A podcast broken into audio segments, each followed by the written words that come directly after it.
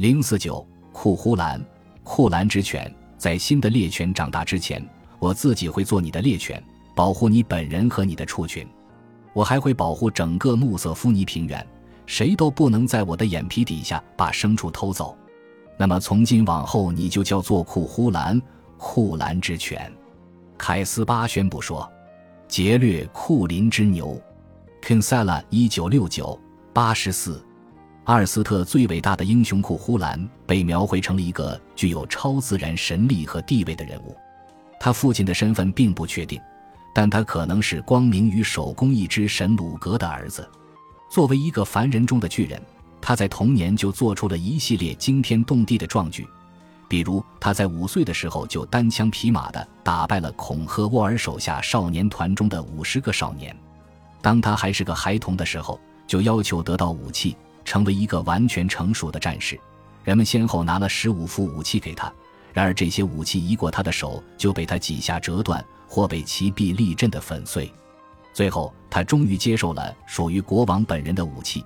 就连这些武器也需要事先加固，才能经受住新主人的审理。库胡兰的极度早熟也表现在他的外表上。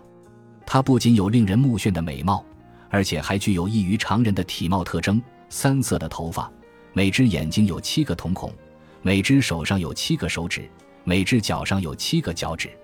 粗伊词是爱尔兰语中“狗”的意思，它经常被用作一种荣誉称号。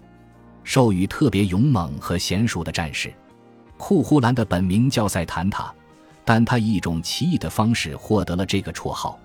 在他还是一个少年的时候，杀死了铁匠库兰的猎犬，于是他为了忏悔自己的这一过失，自愿承诺代替猎犬的位置，守护铁匠的家产，甚至自己也改名为库兰之犬。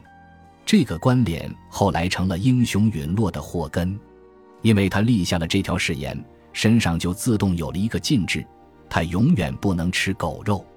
打破禁制通常会招致个人灾难。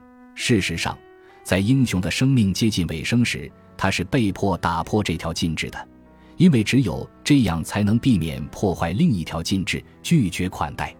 一次，当他在别的地方做客时，主人端上了狗肉，这就让他面临一种进退两难的双重束缚。他最后吃了面前的肉。于是命运就在那一刻被注定。不久后，他就在战场上阵亡了。库呼兰与动物的亲近关系也显示了他的超自然英雄属性。除了狗，他还与马有着重要的关联。有两头小马驹与我们的英雄在同一时刻诞生，一起长大。后来，他们就成了他战车上的马，被命名为马恰的灰马和圣格利乌的黑马。他们的命运与英雄本人的命运紧密地交织在一起，在他殒命其中的最后一战之前，灰马留下了带血的泪水。威尔特郡内特尔顿灌木丛的一个神祠所敬拜的神是阿波罗库诺马格鲁，或猎犬之王。伦敦南华克发现的一块石板上刻有一位不知名猎手神灵的形象，其左右分别立着一条巨大的猎犬。这只是罗马不列颠众多与狩猎有关的本土神灵中的两个例子。狗似乎是他们崇拜的中心。由这一证据反映出来的狗和神灵之间的密切关系，可能在某种程度上构成了库胡兰神话的原型。在许多不同的狩猎传统中，猎手都是一个特异的角色，需要与其他人区分开，并在狩猎前保持自己的纯洁和禁欲。猎人和猎物之间的关系也很复杂，猎人必须对猎物表示出敬意，否则这些兽群就不会再次回来供其重新狩猎了。因此，狩猎活动集中地体现出了其参与者间错综复杂、彼此间存在明显矛盾的联系。在某种意义上，猎犬可以被看作一个媒介。